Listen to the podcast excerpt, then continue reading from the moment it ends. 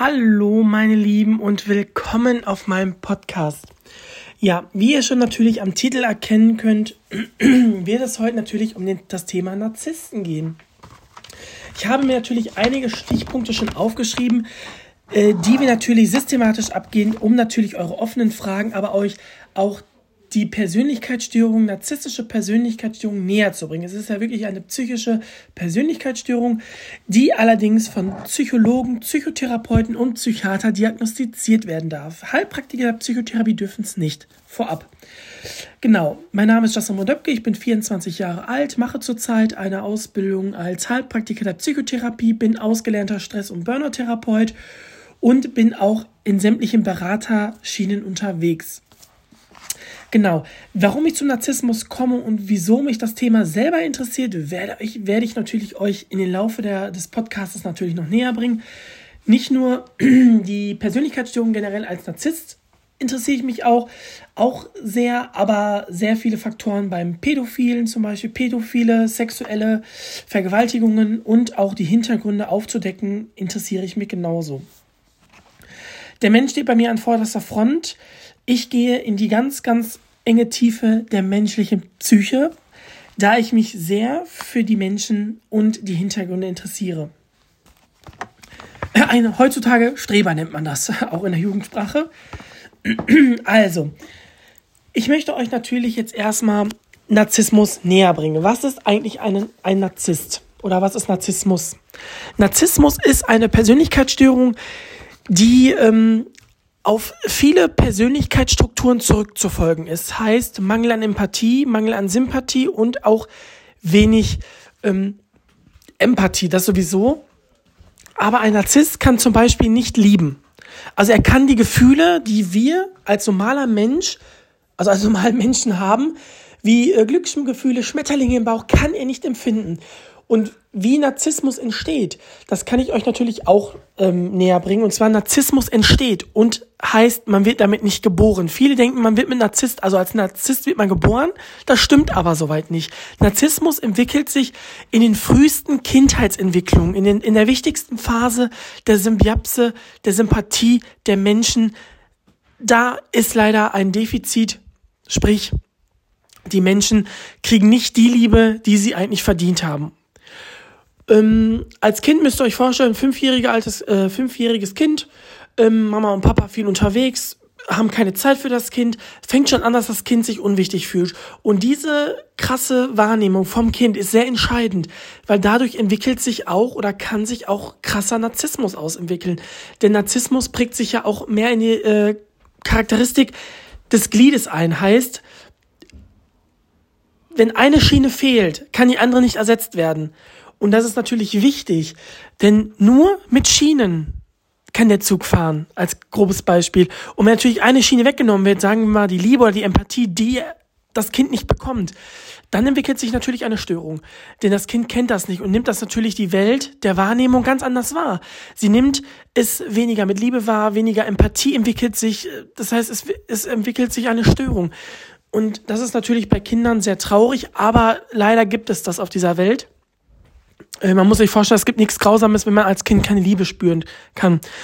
So, die Charakteristik aber dahinter ist, und was auch sehr entscheidend ist, ähm, ist natürlich die narzisstischen Zügen. Wir können natürlich jetzt nicht auf die Straße gehen und sagen, boah, der hat aber schon komisch narzisstische Züge. Der ist irgendwie komisch. Nein, das können wir natürlich nicht. Wir können anhand Strategien, Verhaltensanalytik können wir selbst aber einen Narzissten erkennen, für uns selber, damit wir natürlich für die weitere Session vorbereitet sind, wie wir uns zu verhalten haben. Davon natürlich muss man sagen, Narzissten neigen natürlich dazu, ähm, Leute abzuwerten und sich aufzuwerten. Das müsste natürlich, ähm, dass ihr schon mal vorher weiß, wie zum Beispiel, sie suchen gerne Fehler bei anderen, sie sind nie schuld. Ähm, es gibt einige Sätze wie, du interpretierst das zu viel hinein, du ähm, magst du mich eigentlich noch, liebst du mich eigentlich noch, obwohl nichts passiert ist. Damit will der Narzisst natürlich euer Selbstwertgefühl sowas von kränken und schwächen, damit er sich wieder gut fühlt. Es ist eine emotionale Aussaugung. Er saugt euch emotional und missbraucht euch emotional. Ne? Viele sagen, es gibt nur Vergewaltigungen auf der Straße, wo Frauen oder Männer vergewaltigen. Nein, es gibt auch einen emotionalen Missbrauch. Ähm, genau. Da vorab ist das natürlich sehr grau, grau, grausam, ne? Sprachhänger. Und äh, man müsst euch das wie eine Fledermaus vorstellen. Sie trinkt so lange euer Blut, bis ihr emotional komplett leer seid. Und das macht euch natürlich emotional abhängig. Da kommen wir wieder in die Abhängigkeitsphase.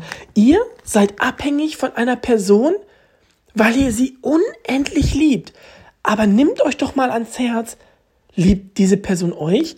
Und ich kann euch aus psychologischer Sicht sagen, nein. Ein Narzisst wird niemals leben können, äh, lieben können, leben schon, aber lieben, Entschuldigung.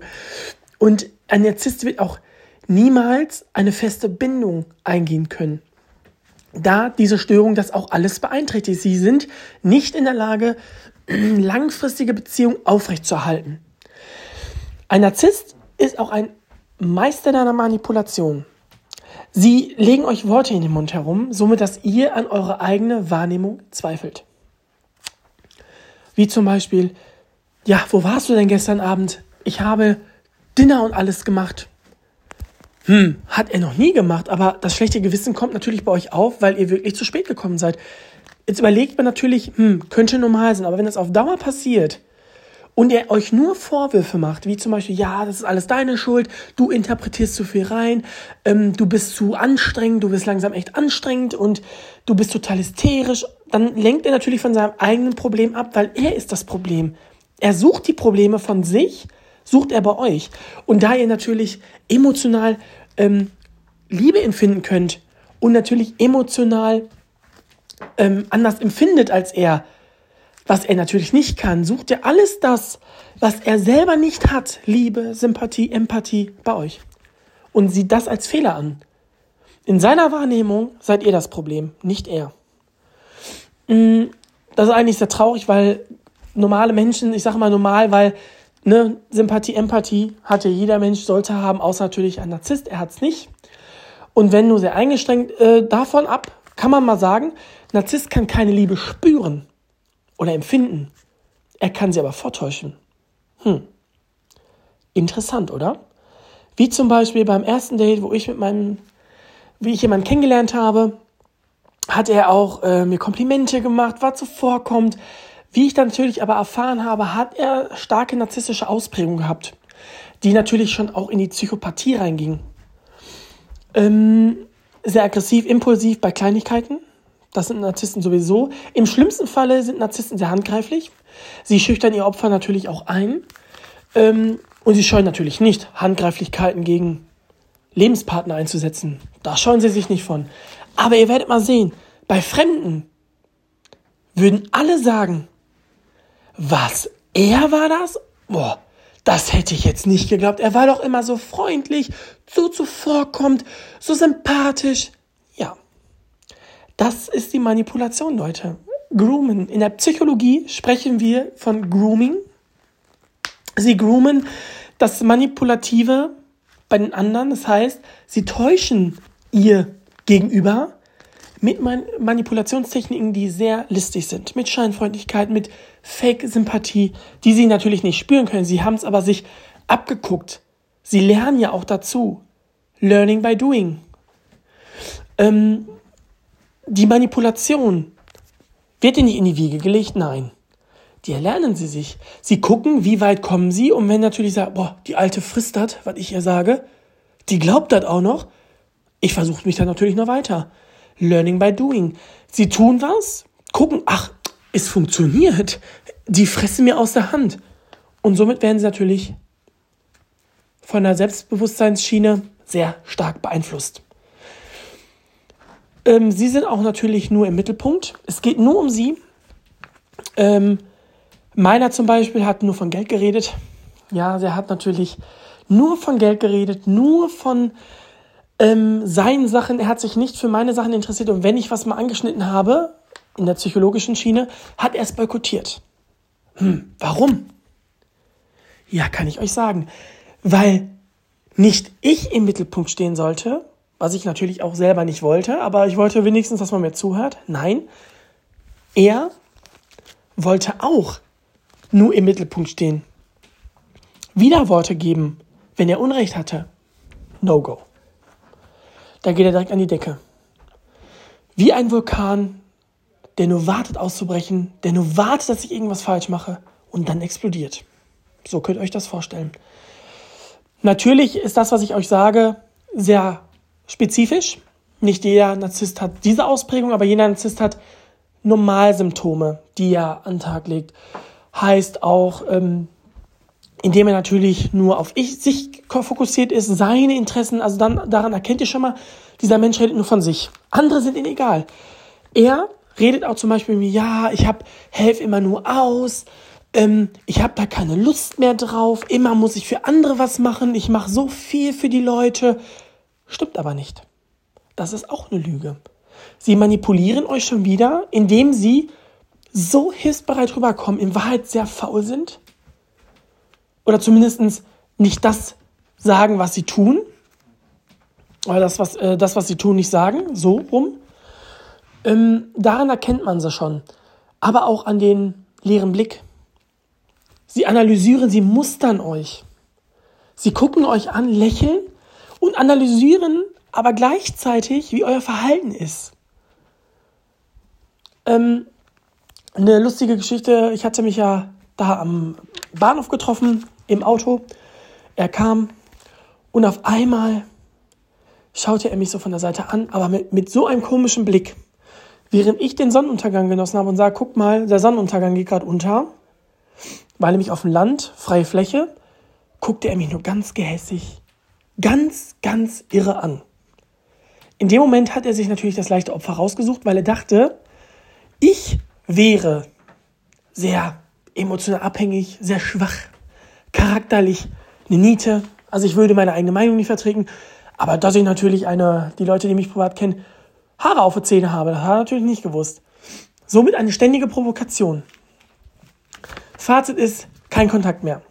Ist auch besser so. Ich habe sofort den Kontakt abgebrochen und natürlich für mich entschieden, dass das nicht das ist, was ich suche und deswegen auch mich schon jahrelang für den Narzissmus einsetze und natürlich auch weiter an Informationen gelange. Meine eigene Erfahrung repräsentiere ich, reflektiere ich euch. Offene Fragen werden natürlich beantwortet von euch, die ihr mir schreibt. Aber es geht noch tiefer.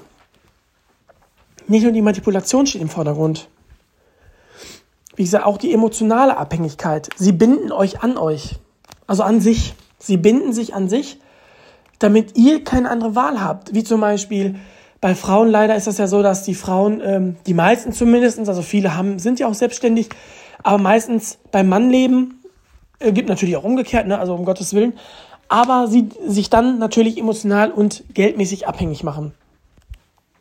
Das ist natürlich sehr gefährlich, wenn man Narzissten hat, wenn dann sind ja auch sehr viele Faktoren, hm, die das begünstigen, dass er das bekommt, was er möchte, weil er weiß genau, ihr könnt nicht ausziehen, weil ihr seid emotional abhängig. Viele würden sagen, ja, ist ein bisschen übertrieben, aber glaubt mir, Leute, das wird euch jeder Psychologe bestätigen. Grob gesehen ähm, ist Narzissmus natürlich bei privaten Leuten, bei Verwandtschaft, nicht natürlich ähm, nicht erkennbar, denn viele beschäftigen sich natürlich auch gar nicht mit dem Narzissmus. Entstehung, wie ist es? Viele denken, Psychologen, Psychotherapeuten haben einen an der Murmel, wenn sie von Narzissten reden. Aber ich kann euch sagen, der Narzisst existiert. Er lebt sogar unter uns. Bei manchen würde man das vielleicht auch sogar gar nicht herausfinden, aber ich kann euch sagen, es existiert. Der Narzisst ist unter uns. Und wenn man spezielle Tools benutzt, psychologische Tools, kann man sie auch erkennen. Und mehr auf das Verhalten, auf die Gestik, Strukturen kann man Narzissten erkennen. So, das war es erstmal von meinem ersten Podcast. Ich hoffe, es hat euch gefallen habe ich eure neugierigen Ohren weiter neugierig gemacht, würde ich mich natürlich freuen auf Rückmeldungen und natürlich ähm, freut mich das natürlich, wenn Leute meinen Podcast hören. Und es wird noch weitere Themen über Narzissten geben. Ihr könnt mir ja mal gerne eure Anregungen gerne per Mail zukommen lassen und die bringe ich dann in meinem nächsten Podcast herein. Ich danke euch, dass ihr zugehört habt und wünsche euch jetzt einen schönen, schönen Abend.